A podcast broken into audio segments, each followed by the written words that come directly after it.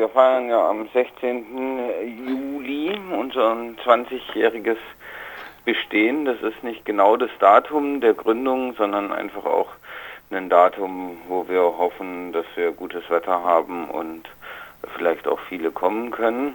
Gegründet wurde der Verein 1996 eher im Frühjahr und das hatte ja damals einen unmittelbaren Zusammenhang zur Gründung des Kommandos Spezialkräfte in Kalf, das eben nur ein paar Dutzend Kilometer von hier entfernt liegt.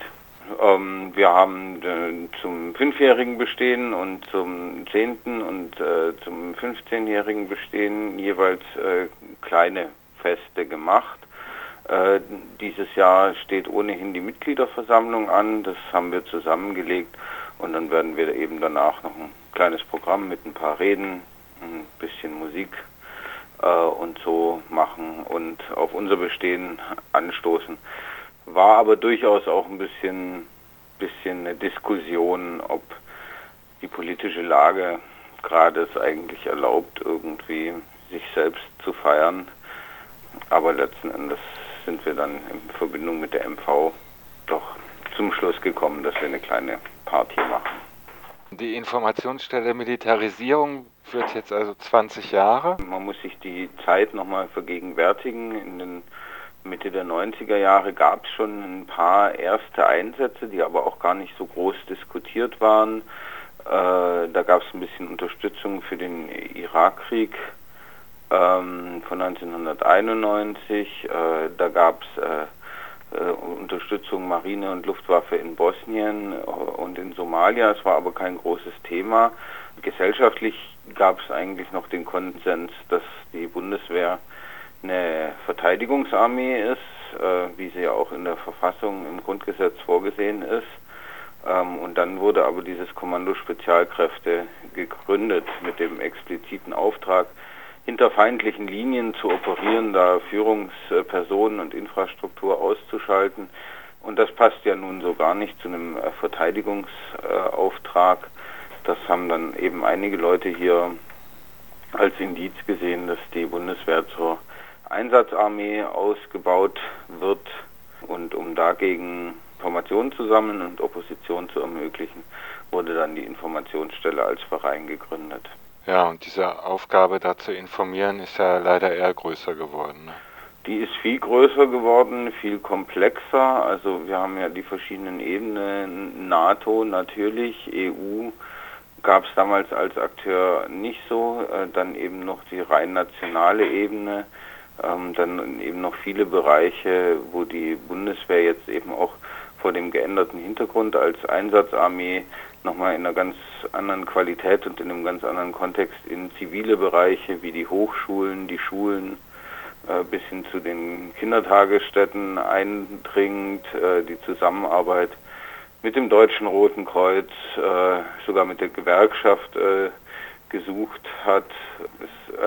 Was sich auch noch verändert hat, ist ein bisschen der, der Kontext und die Informationslage. Also es ist wirklich bemerkenswert, dass Ende der 90er Jahre, eigentlich auch Anfang 2000, die Außen- und Militärpolitik nicht auf den Titelseiten, jedenfalls nicht die deutsche, nicht auf den Titelseiten der Zeitungen stattgefunden hat, sondern die Arbeit der IMI bestand damals noch ganz viel letzten Endes Meldungen aus Regionalzeitungen über die jeweiligen Standorte zusammenzutragen, weil eben eher dort die Indizien für Reformen, für Umstrukturierung, auch für Auslandseinsätze äh, zu finden waren. Und mittlerweile gibt es so eine Vielzahl von, von Thinktanks, ich würde auch sagen von ausgesprochenen Kriegswissenschaftlern, die leider meistens recht affirmativ dem gegenüberstehen ähm, und eine, eine einerseits breite, äh, aber andererseits auch recht einseitig geführte Debatte auch auf den Titelseiten der großen Zeitungen und Medien. Also da hat sich insgesamt das Umfeld wesentlich geändert. Aber euer Ziel und eure Forderung wie Auflösung der Bundeswehr vielleicht ähm, ist schon gleich geblieben in den letzten 20 Jahren, oder? Vor allem auch der Fokus, mit dem sind wir eigentlich auch gut gefahren, dass wir uns eben auf die Militarisierung der deutschen Außenpolitik fokussiert haben. Das heißt, wir setzen uns durchaus auch mit äh, NATO und damit auch mit den USA etc. Äh, auseinander, aber Hauptkritikpunkt bleibt die Militarisierung der deutschen Außenpolitik, der Umbau der Bundeswehr zur Einsatzarmee, die zivil-militärische Zusammenarbeit der Bundeswehr etc. Und von da ausgehend dann im Grunde auch andere Formen der imperialen und gewaltgestützten Machtausübung, also letzten Endes auch Polizeieinsätze äh, oder vieles, was die Gesellschaft für internationale Zusammenarbeit macht, wenn sie dann etwa äh, Polizeiaufbau und Grenzschutz in Drittstaaten in Afrika oder Zentralasien aufbaut und unterstützt.